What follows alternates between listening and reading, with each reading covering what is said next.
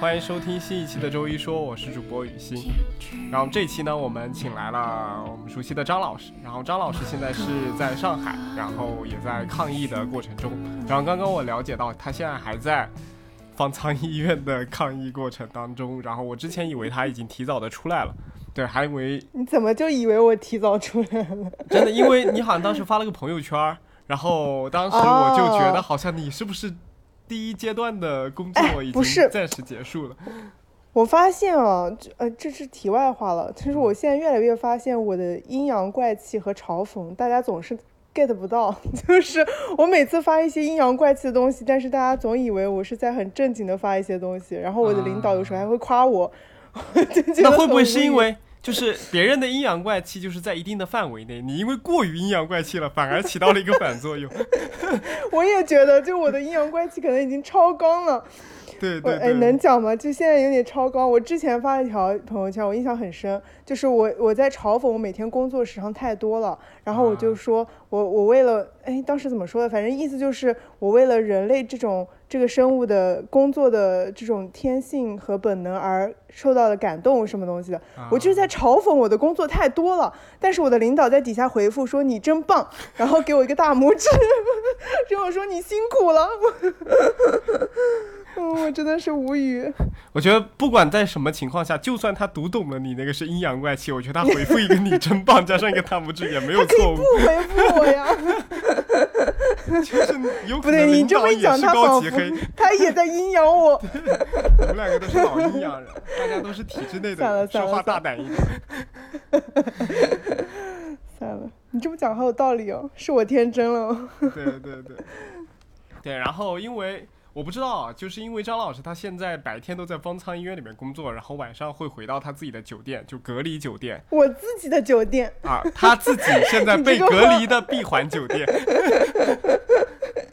这话听得我可高兴了。所以我不知道张老师，你现在对于就上海的整个就是不在隔离的这一批人，就是日常生活中那些被在家隔离的那些人的生活状况，你是了解的吗？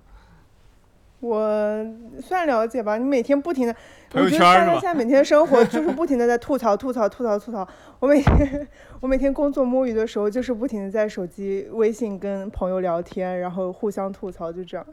但有的时候，我我上次还在跟佳翠说，我感觉就是我跟大家活在两个世界里，因为大家每天都在忙抢菜、忙团购，然后在在骂居委，然后就各种这种事情。我感觉我仿佛在另一个世界，我每天也不用抢菜，也没有这些事情，就一会有一点点奇怪。你不会觉得你在另一个世界里，你你即使不要去抢菜，而且还能享受到。就送过来的那种一顿一顿的饭，有没有觉得有一种特权阶级的感觉？有，所以我真的跟你说，我之前因为我我们不是每天吃盒饭嘛，但是我吃不掉那么多，尤其我住住酒店晚饭的时候，酒店给的饭很多，然后还有甜点，然后就是天哪，过于丰盛了，嗯，然后我我是真的吃不掉的，但是他又每天必须给你送来，然后我我我就每天浪费粮食的时候真的很愧疚。我说现在不是不是说我浪费粮食的时候想到非洲还有小朋友吃不上。饭，现在我浪费粮食的时候，还有上海的小朋友吃不到饭，我就觉得很愧疚。我朋友圈的小朋友都吃不上饭了。是的，真的，真的，真的会有一点。而且，哎，你这么讲，确实有的。我觉得我每天就很努力的在关心我的朋友们，因为我其实自己心里有点愧疚，就觉得我每天。虽然是是在我一开始的时候还好，因为一开始的时候属于我暴露在比较就感染风，我一直说我就是在一个高感染风险的地方摸鱼嘛，然后他们就关在家里，然后然后但是后来就变成了我觉得他们的感染风险比我高多了，我至少每天穿着穿着防防护服，然后每天消毒很到位，但是我觉得他们在小区里危险风险很高，还会就对你进行核酸检查，每天都会进行，对对。对，而且你也不用捅自己，对，不用到小区底下去排一长串的队伍，然后 在巨大的感染威胁底下做核酸，哦，离谱，真的离谱啊！我感觉你就有现在你的描述有点像一九四二大饥荒年代那种朱门酒肉臭，路有冻死骨的感觉。也不是啦，我有在工作的。对，然后其实现在我们在朋友圈里面大部分看到的。觉得很危机，或者是特别让人产生调侃的，都是抢菜的这个问题嘛。那除了这个抢菜难的这个问题以外，你觉得疫情还给我们带来了一些，就给上海人民带来了一些什么很可怕的事情？我觉得不是抢菜难的问题，是是，怎么说呢？我觉得你你现在哎，这些东西就是现在在骂的那些东西，包括这，嗯嗯嗯嗯，没事，你说不大胆说没关系。对，就是就是，其实我觉得对于大家来说最难受的是你，就是你失去信，就是你也没有信任感，然后你也没有自我掌控感，然后你也不知道。不知道我为什么要经历这些，但是你又完全没有办法改变它，因为你会发现所有的评论也好，就是就是评论也好，然后文章也好，然后分析也好，到最后的结。就是分析的结果都是，这是上面的原因，这是一些有势力人、势力的人的利益交易，这是一些嗯。上层的东西，我们完全没有办法去改变它，就大家只能不停的在吐槽，在靠自己想象当中，他们可能有一些什么样的事情导致我们遭遇这样的境况，但是我们完全没有办法，就是那个世界并不是老百姓大家在触碰的世界，其实大家都是想象出来的，就是我觉得上面可能在发生一些什么。但是你不不是真实的知道的，你也没有办法改变它，所以你会发现所有的文章什么吐槽到最后也没有结果，大家也提不出什么建设性的意见，或者说我们可以怎么去改变它，就大这种无力感，我觉得其实很很很很糟糕的。嗯，会不会是因为就是正好上海现在经历了这样子的一个痛苦？这样子的一个事件，然后上海的民众有些人在家里又待了很久了。第一是他们可能情绪上会非常崩溃，然后又处在害怕自己被感染的那种恐惧当中，再加上每天还要早起去抢菜，各种就是没有任何其他的娱乐活动，就是娱乐活动就是抢菜。在这样子的情况下，对于就是任何的风吹草动都会更加的敏感一些，或者是对于各种的言论也会特别的极端的产对自己产生一些情绪，然后以至于他们想要更多的去宣泄出来对。比如像社会的，或者是对于可能我们管理的一些职能部门的一些不满。管理，对。我你知道我们我们做科普的时候，我们不是要做很多心，现在要做很多心理科普嘛？因为大大众被关在家里都要疯了。我说个题外话，我们一直说等这个封解封了之后，我们六百号可能要创收了，就纷纷跑过来了。但就就反正我们科普的，就是有一个很重要的，就是一直在提的，跟大家强调的就是少刷信息。就现在信息源太多了，然后你在家里有没有其他事情干？你每天不停的不停沉浸在这些信息信息里面的话，你就你你你的情绪会到达一个很高的地地方，但是你自己完全意识不到，然后就会有一些就有很多过激的想法、情绪这样子。所以少看信息，做你就是日常在做的事情，其实会好好很多。对，我觉得刚刚你讲的有一点很对，就是在遇到可能 P 点大的事情的时候，你都会产生非常大的一些反应。我觉得特别，对的，我自己觉得特别能够就是论证这一点的，就是我现在打开朋友圈，我发现以前不怎么发朋友圈的人，那些朋友在上海的那些朋友也开始很频繁的发朋友圈，而且就是会因为一些特别小的事情发朋友圈，就比如像今天早上抢到了一根葱，或者是。就是窗台里边的豆芽发芽了，然后 因为生活里真的就这些了。对，然后我发现以前就可能是一个很优秀的人，或者他工作能力也特别强的一个人，他现在竟然在发自己土豆发芽了，然后吃了一个发芽的土豆，就这样子发了个朋友圈，就是我无法想象，可能就是因为当下的这个一个状态，能够让就是可能本身比较正常的人，或者是平时有稳定的工作。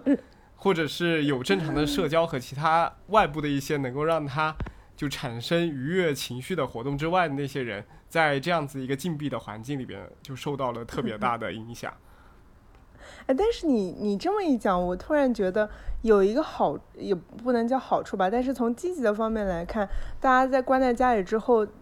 对于生活的关注反而多了很多，就是就是那些平时可能很容易焦虑、很容易飘，就是生活的所谓的悬浮啊，就是很有那种感觉。现在我我不得不在家，我我去观察一颗土豆了，我的我去关注这些柴米油盐了，其实有一点落回来的感觉，我觉得还挺好的。你刚刚这么一提啊，很正念。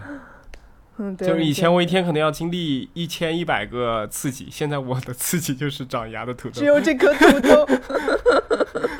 好心酸啊！但是你讲到这个，我想到就是，我觉得，就我从哪里能看到，就是这个这个事情目前的这个状态，对于所有人的影响大到，我觉得以前从来没有经历过这么大影响的状态，是因为我现在不管在任何平台，只要是跟人对话，都会都聊的都是这个东西，就是大家的状态都是一模一样，我觉得特别神奇，就仿佛大家都在一个厂里面一样，就是。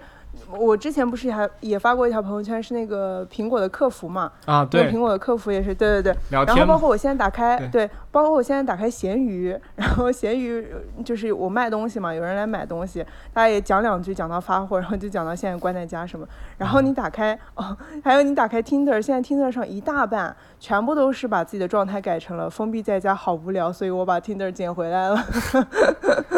就所有人的状态都是一模一样的，就是在家里，然后感觉很无聊，要疯掉了。然后一讲起来，每天的生活，所有人每天的生活都是一样的：早上起来抢菜，然后团购，然后工作什么，就很很有意思。我觉得，嗯，虽然它不是一个好事啊，但是我觉得还挺奇妙的。就我感觉这像是一个社会实践了，就是把每一个人都刨去他个人。经历的多样性和他个人的特征，就当你活在一个所有人都做一样事情，你也没有比其他人优秀多少，或者你也没有比其他人经历多多少，你一天也就二十四个小时做着一样的事情，其他人也一样的时候，你会有什么样的情绪？是的，就这二十四小时给你分配了。对，然后就是每个人天天也就是抢抢菜、吃吃饭、看看剧，然后骂一骂、看看资讯，对吧？还有工作，对，还还有线上办公，对。然后我觉得，就除了这个方面以外，上海民众在。很多，就比如像张老师这种，他可能在体制内，他每个月是按时，不管是你是去上班还是不去上班，还是你居家办公，都会有工资。但是其实，我上次听到一个播客说，上海其实有三分之二甚至更多的人口，他是那种有的是小时工，有的是那种临时工、实习生，或者是他们有些人他是做工程的。然后这是对于个人来讲，然后对于整个企业来讲的话，很多企业它也是属于手停口停的一个状态。就是如果你疫情没有办法。呃，驱散的，而且又是一刀切的管理的话，他们很多的产品、很多的项目都没有办法开展，没有办法开展的情况下，就没有任何的现金流回流，让他们还要给那些员工发工资，那这就会导致情况非常差。所以现在的民众，我觉得一部分是因为可能是生活上的问题，或者对疫情的恐惧，或者对无聊生活的愤懑，但还有一部分，我觉得经济也是一个特别大的个问题，对于他们来说。对，是很大的问题。我之前还在跟我朋友跟我说，他的观，他就是觉得说，嗯，就我们其实已经属于，就是生活比较有保障的人了，然后我们也不缺工资，但是我们依然就觉得很崩溃，这样的状态就真的很难想象那些就是在现在这样生活里面，就是失去经济来源的状态会怎么样，真的很可怕。是的，就是我在朋友圈里面其实也有。有一些，我之前在上海加了一些那种，比如像修电脑的，或者是批发什么什么小电器什么，因为当时可能。学校有什么活动要跟他们对接嘛？在外面遇到了一些社会上的一些从商的一些人，做一些小生意的，我就可以感受到他们很感慨嘛。就是他们希望，就是疫情如果再不好的话，他们整个人都要不好了，或者是得了，他们就会在朋友圈里面发，就是如疫情其实对他们来说并没有什么，但是更重要的是他们就是没有一稳定的收入来源了，然后就会导致他们可能这半年的时间内就会经历特别大的痛苦。然后包括像我之前认识的一个博主。然后他是做服装的嘛，然后他就说，如果疫情再这样下去的话，他的那个服装的那个生意就基本上都要黄了。就是就算下半年解封的话，也基本上已经没有流量，或者是已经捡不起来了，因为工厂也停了一段时间了。在开工，就是或者是在进行设计、再进行打版，就要很多的时间，要很多的现金流的投入。但对他们来说，这个都是很困难的一件事情。嗯。对的，对，所以不是一直说吗？说现在大家所有人都觉得疫情一点都不可怕，防疫最可怕了。嗯，对，当这个东西变成一个共识的时候，其实我觉得，我觉得有关部门也也也挺可怜的，就是 他们也蛮无能为力的。我有的时候会。就我我自己有想过，就是在这个时候，我如果是个居民的话，面对这样子的防疫政策的话，我会觉得有一些可能有一些我觉得不太合理的地方，或者是有一些我觉得为了防止大家得病，或者是为为了清零，然后做出了一些比较可能会比较 over 的一些事情嘛。但是在反过来来想，我如果作为一个管理者的话，我又能做的就是从哪方面做得更好呢？好像我也很难在传染病在不停的。呃居民中传染的这个后果和我让大家更多的就是停产停工，待在家里边。不在外面去接受感传播这两个事情中很难获得一个很好的平衡，因为要不然就是被传染更更大的传染几率，因因为这个病太容易传染了，要不然就是你确实你得每个人就是要有一个封闭圈，你就是要不要在外面跑来跑去，不要在外面游荡，不要去聚集，不要去工作，在家里办公，对对吧？对。而且，而且这个其实已经把问题简单化，它就是只是做一个二选一的选择。但是我觉得，作为一整个国家机器来说，它里面的东西太多了。我要去去运作的时候，我做出每一个决策，我怎么把这个这个事情完全的控制好，真的确实是很难的一个事情。嗯，而且我觉得在这个过程中，每做一个决定其实都是很艰难的。就我还是前两天看了一个报道，他还说是。上海的天然气是马来西亚的一个公司去供给给他们的，然后在任何情况下，你不能让上海居民没有菜以后还没有天然气去煮饭了，对吧？对吧？就方便菜你也需要火去热一热的，所以，所以在这个情况下，就是很多的部门就会让这些人停产停工。好像说当时的那个天然气的基地是在一个岛上，就在上海很近的一个小岛上，然后这小岛上的所有人都是要在当地。就是不能出去，然后每天要进行核酸检测，来保证这个天然气的供应的。所以，其实我觉得，就可能我们想象的很简单，在这样子的一个情况下，我们应该怎么怎么做，应该怎么样去负责，很重要。但是这个其实说白了，这就是一个一场跟战争一样的情况。很多东西，他们也没遇到过，就是他们也没有办法去想象我们有多么好的一个方法去应对它，去做它，对吧？嗯，我觉得每个人能看到的肯定都只是一部分嘛。就你，而且我觉得很讽刺，就是这一次所有所有的新闻，就是，就是因为现在相当于是那些负面信息啊，然后各种信息爆炸式的聚集嘛，然后就会发现，真的所有的信息，你底下的评论也好，或者哪怕是一些所谓的公知或者一些比较权威性的发言也好，它真的都很片面，因为这针对某一件事情言论太多了，你把它聚集在一起看的时候，你会发现真的。挺讽刺的，嗯，但所以所以其实很多事情很难讲，很难很难，你从一个一个人的角度去去讨论这个事情也好，去去怎么也好，嗯，所以说这是很难定义的一件事情，而且每个人都有不同的价值观嘛，有有的人可能对于自由的渴望比对于生命的尊重要更大，有有些人对于苟活的期望比他们对于自由的向往 要更加的强烈，那每个人的意见相左的情况下。就没有办法，其实很好的去顾及到每一个人，而且每个人立场也不一样嘛。对，但是在立场之外，我们会发现很多很有趣的风波，就是在这样子的情况下，对于一一一点点小的火花就能引起一个巨大的爆炸，就比如像之前的莲花清瘟事件。嗯，就是我发现，其实人家药厂可能，我觉得他的初衷可能也没有那么坏，或者是其中的利益关系也没有。可能啊，我只是说可能，也是说没有他们想象的那么那么复杂，对。但是在这个其中，就是大家会对他事情就会变成这样，对，很很大的猜测和很恶意的揣测，对对对对对，就会变成这样。我我之前感触最深的一个，就是我觉得很难，就这个是有一些事情真的很复杂，你没有办法就是。像我们想象中一样，就虽然我觉得很重要的一点，就在疫情当中很重要的一点是公开透明嘛。我之前也一直很坚定的认为，就是我们政府，就是我们上级，如果能把大部分的信息公开透明的话，民众的恐慌也好，管理也好，会方便很多。就我觉得大家会有安定感。但是我上之前有一件事情给我印象特别深，就是让我，嗯，就是之前有一个闹得很大的事情，是关于婴幼儿。或者小朋友他们父母阴性的父母能不能一起进方舱这个事情啊，是的，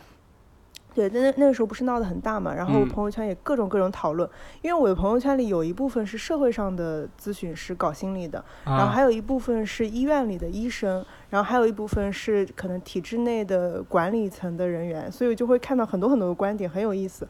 但是我后来发现他很困难的一点就是，嗯，他当时是这样的，当时不是有一个方舱辟出来说。说一开始发布的新闻是说，呃，就是反正就是恭喜，然后就是阴性父母可以陪同阳性的孩子进驻这个方舱嘛。然后后来这这条新闻发出来之后，本来底下一片叫好，然后就是很多搞心理的都转说这样对母婴关系好啊什么什么，然后就很开心。然后立马可能过了一个多小时，那条新闻就标题就被改掉了。那条新闻的标题就把呃阳阴性父母可可以带阳性孩子进方舱这个就去掉了，他只说有亲子的父母可以陪同儿童进方舱。然后当时就一片骂声，然后大家都在。都就是，嗯，也不叫恶意揣测吧，就是大家看到这个，肯定就觉得，就是政府又要搞坏事情了。他们肯定就是没有真的想真的答应这个政策，只是想骗骗大家的，只是想压制一下舆论的。然后就一片一片一片骂。然后后来呢，其实这个事情是这样的，就是你从操作，你就是其实如果讲出来的话，大家应该可以理解，就是我你是没有办法，就你从医学角度上，你是不可以说。阴性父母可以陪同阳阳性的孩子进方舱，这个其实是有悖伦理的。因为哪怕是你，哪怕那个父母他自己主动的愿意的，但是你从医学角度上，你就是有悖伦理的。你不可以让一个健康的人去一个感染源的地方嘛，对吧？你是不可以这么说的。但是实际操作的时候呢，如果那个父母是。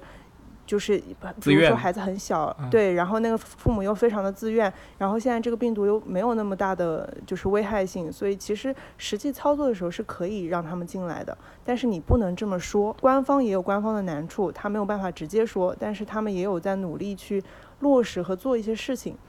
就是当时这件事情给我感触特别深，因为我也是一开始觉得觉得。嗯，就是他们讲什么都不对嘛，就总觉得他们在骗人。就我觉得这个也是公，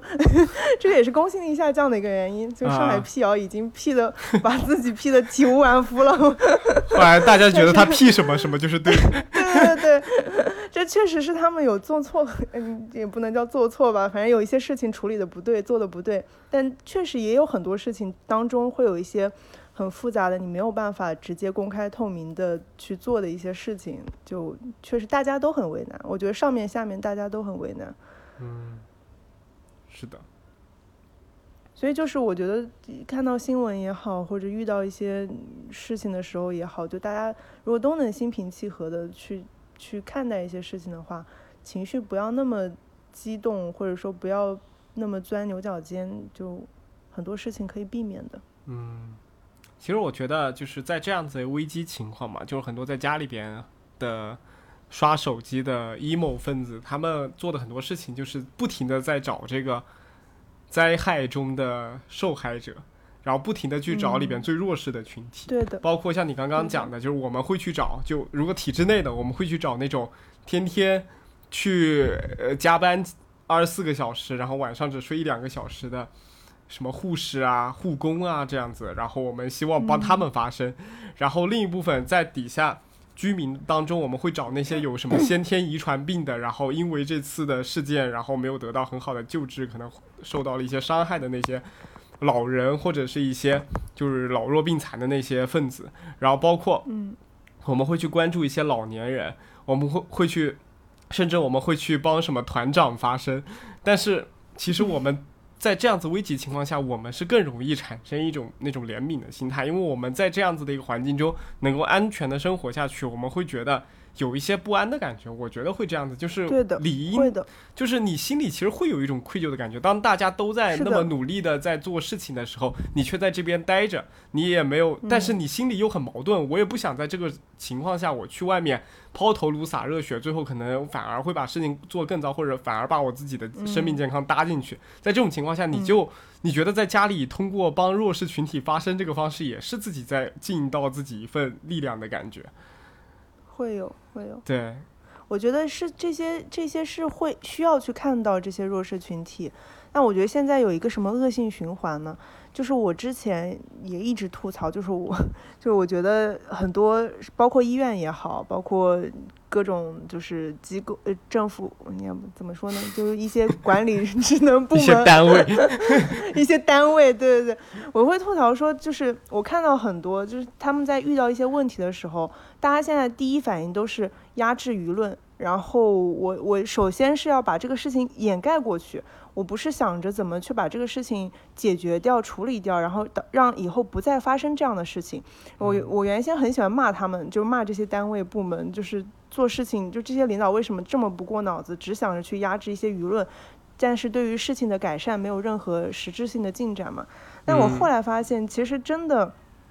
被搞怕了。就这个其实是个恶性循环，大家一开始的初衷是好的，就是我去关注到一些一些现在发生的很糟糕的事情，然后我通过舆论反馈出来，然后去加强你你这些单位职能部门去做改善，它本来应该是一个良性循环的，就是人民我我提出问题，然后上面去解决问题，然后不不停的不停的改善这个这个流程，这个机器的运转，但是现在变成了。因为这个舆论声很大，或者说大家那个舆论带有很多的情绪也好，它不只是一个建议了，它带有很多的情绪，它爆炸式的那种攻击性在里面，就导致上面本该做一些事情的职能部门真的是被搞怕了，因为他们是其实也是一个一个个体嘛，从个体的角度来说，他他也很害怕这些事情，所以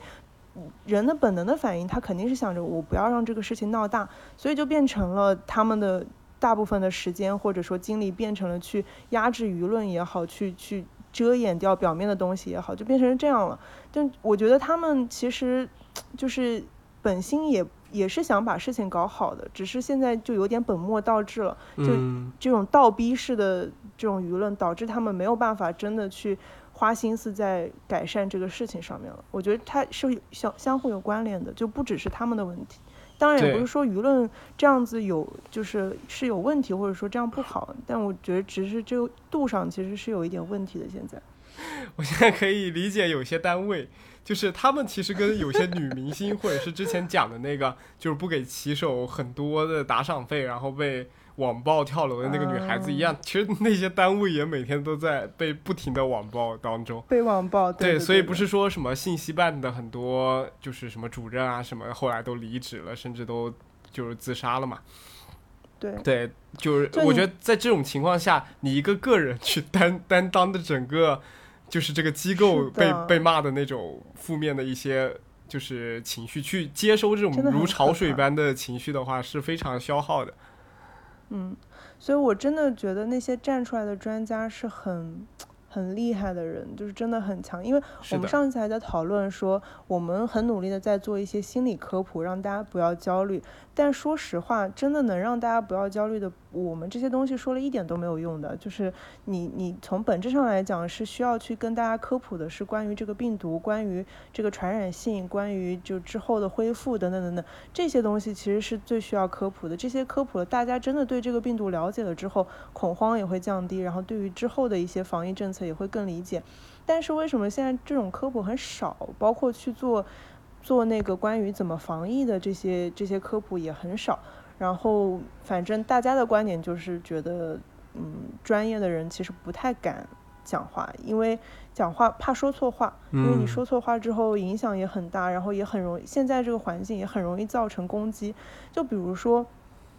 比如说，嗯，关于之之前不是有那种就是。已经阴性解离回家的人会遭 被嫌弃嘛？然后我们就讲到说，这这个其实得跟大家科普说，就是安安抚到大家说，这些解离回来的人没事嘛。然后，但是我们就讲到说，这个安抚其实由我们来做是没有用的，这个其实要靠那个感染科、传染科他们来做，让他们去告诉这些民众说，其实他们复阳的，呃，不不不，他们复阳的可能性也是有的，但是这个这个，即便复阳，他也不会再有传染性、传传染力的这样子的言论嘛，就需要告诉大家，让大家安抚大家。但是这个话没有人敢讲，因为这个是医学上的这些事情都不是百分之一百的，你只能说百百分之九十五或者什么，那你说出来又要被骂，就是大家会会说你这说了有什么用呢？然后我那百分之五还是恐惧的。那你要是为了让大家定心一点，你把你把他说的就是更肯定一点，那到时候万一有复阳了又传染的，那你又要被骂。就所以其实大家都不 对对对对对对，然后就全部又要怪到你头上来了，所以就真的现在没有。不太，大家不太敢做这个事情。嗯，我突然想到了一本书，叫《乌合之众大众心理调查》。你为什么把破折号后面讲出来？傻乎乎的。我觉得特别适合现在这个主题下的上海和所有的人民吧，我觉得，嗯，对，人嘛，人嘛，人嘛，聚集起来，当一部分人过于团结的时候，就容易产生一些特别大的能量。唉。对，那我们就是从这个出发，我们再来谈谈，就是你在方舱的这个志愿者的经历吧。就是当时你被通知去方舱进行志愿，这是一个什么样的故事？我不叫志愿者，你叫被派遣者吗？对，被派被派遣被流放，被派遣去支援的。对，就其实我们是有准备的，因为。因为在开始建方舱的时候就有文件下来，就是每个方舱要配心理工作者嘛。那我们医院肯定是要组织，就是要求我们医院要组织多少支队伍去的。所以其实就是早就把队伍组织好了，然后就等着建一个方舱扔两个人进去，建一个方舱扔两个人进去这样子。嗯，对。所以所以还好。所以你就被早就知道自己要进去的。对对对，知道自己要进去的。对，所以当时你的情绪还是比较。稳定的是吗？有没有产生什么胡思乱想的想法？你会有恐惧吗？没有，没有啊，这有什么好恐惧的？我们两年前不是也被扔出来那个吗？对，这其实是类似的嘛。两年前已经被扔过一次了。那在方舱的工作下是什么样的呢？对对，对，对于一个心理工作者来说，在方舱的工作是什么样的？我对自己的定位哦，一直是 我可能我的定位。跟领导们的定位是不一样的，是不一样的。领导们就是有一种我们要出来就是拯救人民的那种感觉，真的不是的。我觉得在这种情况下，心理工作者真的只是一个嗯后勤保障吧。就我们其实做的是一些。就是保障大家，因为现在大家的首要需求不是精神问题，呃不不是那个说我心里要多愉悦啊或者什么，他们首要问题是包括像我们刚进方舱的时候，其实他很多临床的流程还没有理顺，然后大家都是又忙又累又苦的，你这时候干什么？你叫叫他们跟你一起就是减压，就是呼吸还是什么，就真的很蠢的，就没有人需要这个东西的。所以我我是觉得我们主要做好一个后勤保障嘛，就比如说确实有我们。就是筛查也要做，但是我们相当于是，如果你有需求，那我我我们可以给你服务。然后还有一些是会诊嘛，因为你进方舱的可能有一些本身就有精神疾病的，那需要我们去会诊开药什么的。嗯。然后还有一些就是我们会把我们的，因为作为后勤保障嘛，我们的联系方式都是给到所有人的，所以如果有人觉得自己有，对对对，就是工作工工工作联系。张天然工作好。干嘛？对，然后就是如果如果那工作人员也好，医护也好，然后患者也好，就大家如果觉得有需求，可以来找我们。然后还有一种就是找到我是我们去找到他们，就是我们会。会发那个筛查的量表，然后让他们自评，评了之后也会给他们一些反馈。给了反馈之后，我们这边不是也有数据的嘛？如果有一些风险很高的，我们就会主动去接触联系，然后去看一下他的情况这样子，然后再给大家推一些科普的东西，就是关于心理减压这些这些东西。然后如果有需要的人可以自自己看嘛，就基本上做这样的一个工作。我们其实还好，不不会很忙的。嗯。那这样子看上去虽然不忙，但还挺充实的。对你还是有很 对，你还是有很多事情要做的。但你知道我们每天做的事情最多的是什么吗？是什么？是给是给医护工作者，不是神经病啊！吃饭一天只吃三顿呀，怎么是最多的？我们做的最多是最多的是给医护开安眠药。就你会发现，医护的压力很大特别畅销，对，压力很大。但是这个时候，其实你没有办法给他做心理疏疏导啊，或者说你去跟他做一些心理工作，因为他的工作节奏就是很快，压力就是很大。你这个在这个压力环境下，他现在需要的是一个好的休息和睡眠。嗯，所以其实就是给，就是给药，其实是给的最多的。所以我觉得在危机之下，哈，就是心理学或者是临床心理心理咨询在。日常生活中可能是一件对个人来说雪中送炭的事情，但是在危机当中，它绝对是一个锦上添花的事情，而不是雪中送炭的事情。所以，当下最重要的应该是解决这个病和这个流程和这个体制。心理学只能越来越往后。这个体制，你可真行啊！各各种各样的单位应该解决什么样的问题？呃，我觉得对于每个人来说不一样嘛，就有的人可能那，但是就是 现在不是因为这次疫情，就导致马斯洛的那个需求理论特别的红火嘛，大家都拿那个说事，但它确实是有道理的嘛，你肯定是自己身体生命的安全在第一位，你你生命身体健康之后，你才会去考虑到精神层面的东西嘛。但是从灾难心理学的角度来说，就是你开始的时候，大家处于这个灾难当中的时候，处于这个状态的时候，其实我们要做的只是。一个精神的保障的工作，然后我们很多的工作其实是在后面，就是等这个灾难结束了，然后等这个应激的状态结束了之后，后面其实才是我们工我们需要大量去工作的范畴。嗯。其实我之前对于你们在方舱工作的理解，我根根本跟你们现在被分配下来的任务是完全不同的。我根本就没有想到危机干预的那个情况，我只想到的是，可能是他要组建一支比较完备的团队，里边有什么心血管科、什么脑科、心理科，所有科放进去。对对，因为因为 因为方舱里面的人太多了，他可能里边有些人会有各种各样的问题，可能有心理问题，可能有可能有些并发症，对。医生啊，后来才发现其实并不是这样，他只是为了解决可能里边的患者可能产生一些心理问题，才把你们放进去的。对，对，是需要的嘛，是需要的。那你接触到的病人，他们在方舱里的生活是什么样的？就是他们的状态如何？因为我也看了很多，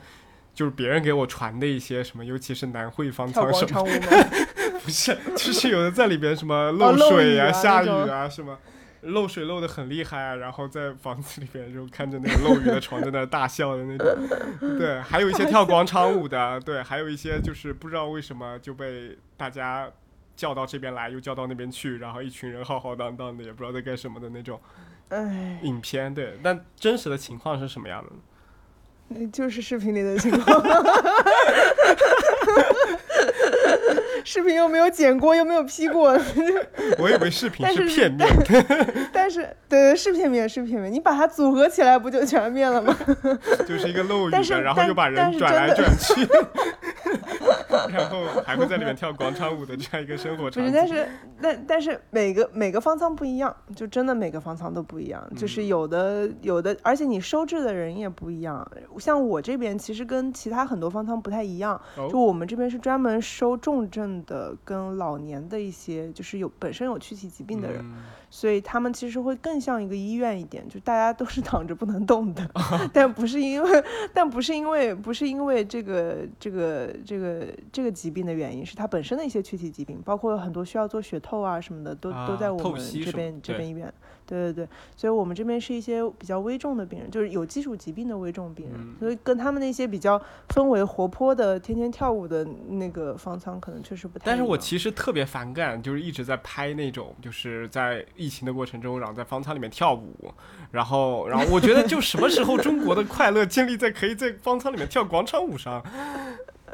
对，干嘛了？那人家无聊吗？我们哎，他他们他们在在那些就是大家都很健康的那个方舱里的心理工作者，其实有很大的一个工作内容，就是需要让他们，呃，但他们他们不跳，但是你需要找到各种各样的活动让他们做，就是消耗精力，不然他们在里面就真的很无聊。是的，是的，就容易出问题，对的。是的，是的，而且。我我还看到一个特别有意思的，就是在疫情期间嘛，不是足不出户嘛，然后很多小区就会让大家打开闪光灯，晚上唱歌唱祖国。啊！救命！就我我知道这个不是国家的行为，也不是什么国家很提倡的东西，但是我觉得这个小区为什么会有这样的意识形态？你这这真的不是这个小区的意识形态，居委会的意识形态是？这是长久以来的某些我。传统文化 会对人的意识形态产生根本的对对，根本的影响。当最危急的时刻出来的时候，我们需要一些信仰，可能就是歌唱祖国。那不是印度阿三吗？我怎么回事？你这么一讲，好调侃归调侃，跑偏了。对，嗯，对，然后。呃，你觉得这次在上海疫情当中，就不管这次是上海疫情结束了，还是说是之后我们复产复工，还是怎么样的？然后你觉得，嗯，未来上海作为一个核心城市和年轻人不断涌入的城市，会失去它的地位，或者是会不会有更多的人不愿意待在这里？通经过这件事，以后就可能就不是不断涌入了。我觉得都已经不是以后的事情了。嗯，但但我觉得这个事情真的不好说。我不知道大家对于我就我个人并不清楚灾难对于人类的记忆会有多深的影响。就是对于，就是说实话，现在我身边很多很多在喊要跑要跑要跑的。嗯。但是等这个事情过去，如果这个事情能过去啊，说不定这一封就是十年呢，对不对？就 就如果这个事情能，如 如果这个事情能过去的话，哎，但你你别说不至于，就以前啊，这个能讲吗？大跃进这种可以讲的时候，嗯，当年的那些老人们也没有想到这些事情会这个事情需要持续这么久啊，对啊，没有人能想到的。所以我是觉得，如果这个事情能过去的话，大家会会，嗯，我觉得可能就像刚才我们提到的那些，我们是有工资的，在这期间，其实我们没有太大利益受损的人，嗯，我们会是会觉得失望，会觉得就觉得哎呀，怎么这个样子？但是你还是会继续在这里生活工作，就是如果他恢复了原先的样子的话，嗯，但是对于其他那些人来说，可能就会流失很多吧，嗯，我猜啊，我不知道。可能是，我不知道。但其实会怎么样？像你刚刚讲的那批群体，就算他们从上海流失到其他城市了，其实对于他们的宿命也是一样的。只是当这个疫情降临在哪个城市，正好又被他们踩上的时候，他们永远都会面临着这样子的情况。哦，想哭了，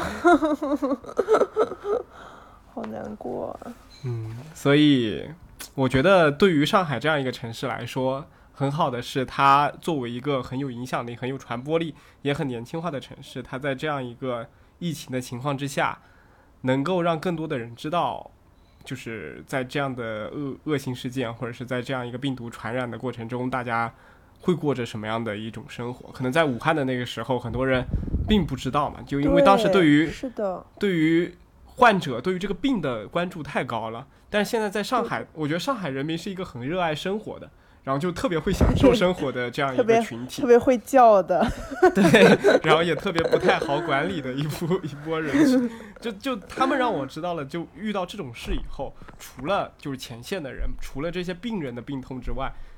在其他各各方各面其他的人民，他们经历着一些什么样的情绪，他们经历着什么样的一些遭遇。对，对我是觉得，就是我之前不是有看到，就这次疫情其实不只是上海呀，其实很多城市都都在被封控，然后很多城市，包括之前吉林那边，其实也很严重，很严重。但是那边的声音其实一点都没有发出来，就是民众到底有多辛苦，他们的生活有没有得到保障，然后中间有多少垃圾的事情，其实根本就没有爆出来。但上海这次不停的、不停的在爆，我觉得真的是一件挺好的事情。我是很真诚的希望这一次的。灾害吧，它是一个灾难。这次灾难能真的推动一些改变和改革，嗯，就不是说它这件事情过去了之后，好像就什么都没有发生过一样，就就跟以前一样了。就你从治理的层面来讲也好，你从各就是各个层面来讲，我觉得如果这一次的灾难能真的推动一些东西的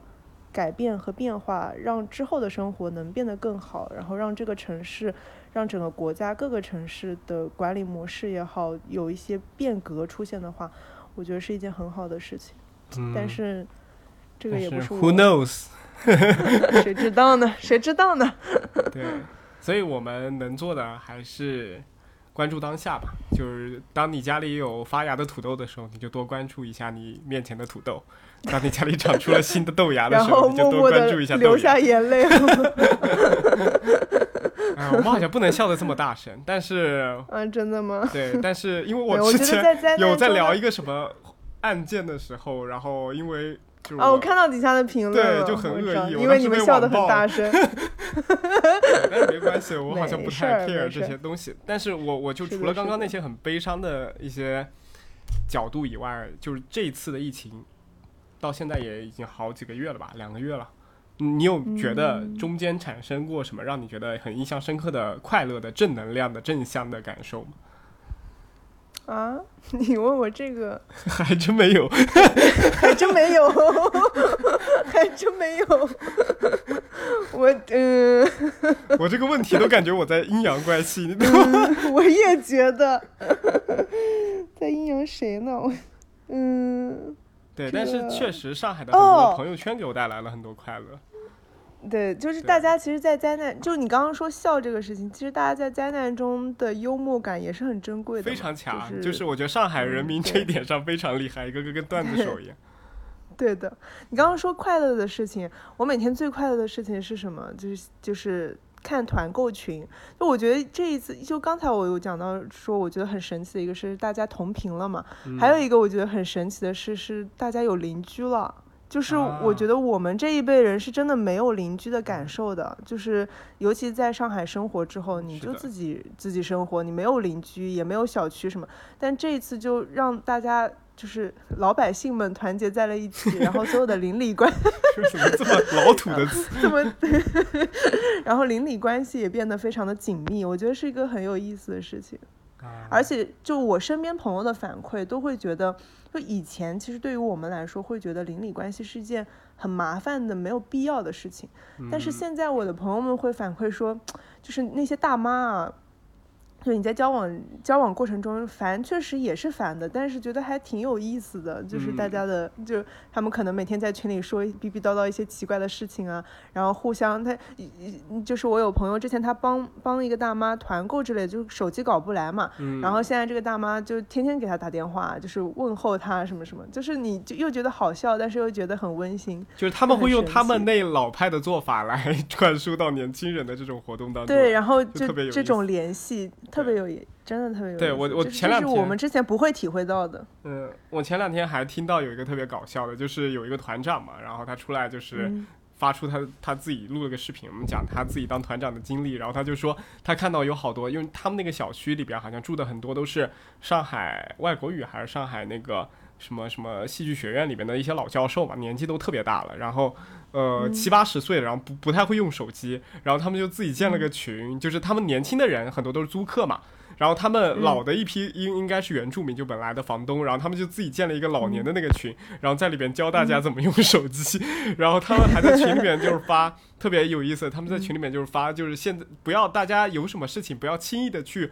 找团长去麻烦人家团长，团长。他现在有很多事情要忙的，对，我们先讨论。好可爱啊！就是团长现在有很多事情要忙的，我们没有什么大事情，先不要去打扰他。我们在群里边先学会，就特别搞笑。好可爱，好可爱。对，所以在这个情况下，我觉得在困难的时候，很像之前就是。就是什么灾难片里边，就是一群可能本来都很 bitchy 的一群人，就是遇到了一个什么大风，怎么回事？说谁呢？大风、大风大浪、大灾大难的时候，然后就大家反而会，就是大家培养起一个比较好的感情，对。然后还有一些就是很奇奇怪怪的一些东西，就比如有些有些人倒这一瓶红酒下来做核酸，就是那个表情，调侃嘛，一直围绕在我的耳边。围绕在我的眼前，对，我这耳边也是，也是幻听。哎呀，对，所以我觉得，就其实就像之前我我们上哎上一次讨论讨论讨论过疫情对吧？对我们上一次讨论到疫情的时候，上次其实讨论的是心理健康，后来发现其实讨论心理健康不如我们直接讨论现在的生活有意思。对。就所有的事情，我觉得没有，就是没有全坏，没有全好的。嗯。我们可以看到里面积极的东西，也可以看到里面悲伤的东西。嗯。就挺好的。而且时间是一是一把杀猪刀嘛，它可以杀掉所有的东西，就是包括你现在的痛苦，或者是现在对于疫情的一些恐惧，包括像这个疫情带给上海的任何一些东西，我觉得通过时间的推移都会越来越好。对，就可能像你讲的，虽然有可能他要十年，有可能他要五年，但我不希望会有十年，我只需要再持续 两周就结束了。对，但是时间总会推移的嘛，对吧？然后大家也会逐渐的习惯这样子的生活方式，然后在未来，就是当这个疫情结束的时候，我们也会重新的来过，阳光仍然灿烂。哇，我好正能量！我会持，我会持有不同的观点，就是我我不觉得说疫情结束之后阳光灿烂是，或者说这个事情会被磨平，就是会随着时间的推移而而消失，它不会被杀杀猪刀杀掉的，它还是会存在的，只是以不另外一种形式存在。就之前很红的一个词叫底色，就是它会成为成为一个城市底色，底色会有一个城市的疤痕。垫在大家的那个生活下面，它一定是存在的。所有的这些经历一定是存在在每个人的你的整个状态、你的意识性，嗯，不能叫意识形态，你的价价值观里面，它它一定是存在的。也会存在在我们这一代，尤其是我们经历过这个真正经历过上海的这次疫情的这个人。对，包括之前在武汉的疫情也是，之后真的有创伤，就是的人很多，尤其是医生、医护他们真的很多，大部分的一大片的人。只是有一些东西，每个人他有自己的化解的方式嘛，所以也不是说大家都跑去治病了，但是每个人都在很努力的默默消化这些痛苦跟灾难的事情。嗯，我又想到了之前汶川的地震，然后我前两年去成都的时候，我就跟问成都的那些人，我就问他为什么你们成都人这么喜欢消费，而且这么喜欢那种，你懂吗？就是成都人可能在我们的印象中是会愿意提前消费的。而且是希望生活安逸一些，不要有太多的压力的。他们就说，就经历了地震之后，每个人都觉得钱留着没有用了。你与其存着钱，还不如当下就去花掉。你与其拼命拼命的去干活，为了以后能够更好的生存，还不如当下就好好的生活。就是这可能一个有也有点像一个对，像刚刚张老师讲的一个底色，对于整个成都人民或者是四川那边经历过地震的人民，他们内心的一个改变。那上海以后就大家都囤菜了喽。上海之前 你这么一讲，一些老年人本来就有囤积东西的癖好。现在年轻人要囤，年轻人也要。我说，因为我妈特别爱囤东西，然后要被我爸骂。然后现在我妈在家里家庭地位急剧提高，你知道吗？我也是一个特别不喜欢囤东西的人，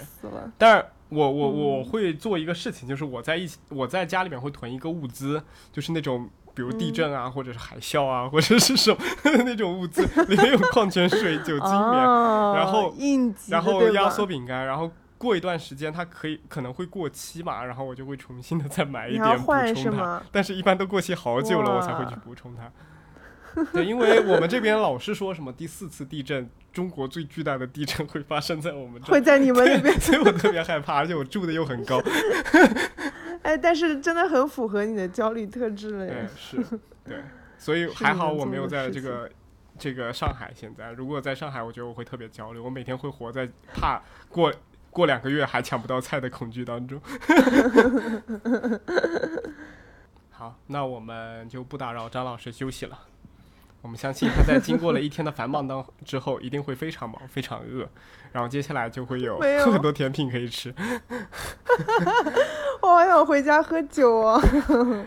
我那天很搞笑，我跟我朋友说，我好想回家喝酒。他们说：“你现在从酒店跑出去，你现在就跑跑回家，跑五十公里跑回家喝酒。”跑五十公里。我说明天我就，我说我明天就能上新闻头条，说去方舱支援呃心理支援的心理医生心理崩溃，心理崩溃，夜夜袭五十公里回家喝酒。这好像一个酒的广告。哎呀，OK，反正等疫情结束了，我可以去上海陪你一起喝酒。我谢谢你，可带点好酒来。好的，好的，我会的。好，那我们今天就聊到这儿了。感谢张老师，也希望我们的疫情赶快结束，然后张老师能够身体健康，万事如意，祝阖家欢乐，身体健康，祝祝大家身体健康，生活无忧，生活无忧。好，那我们就下期再见了，拜拜。嗯，拜拜拜拜。已经抹不去你所在感悟。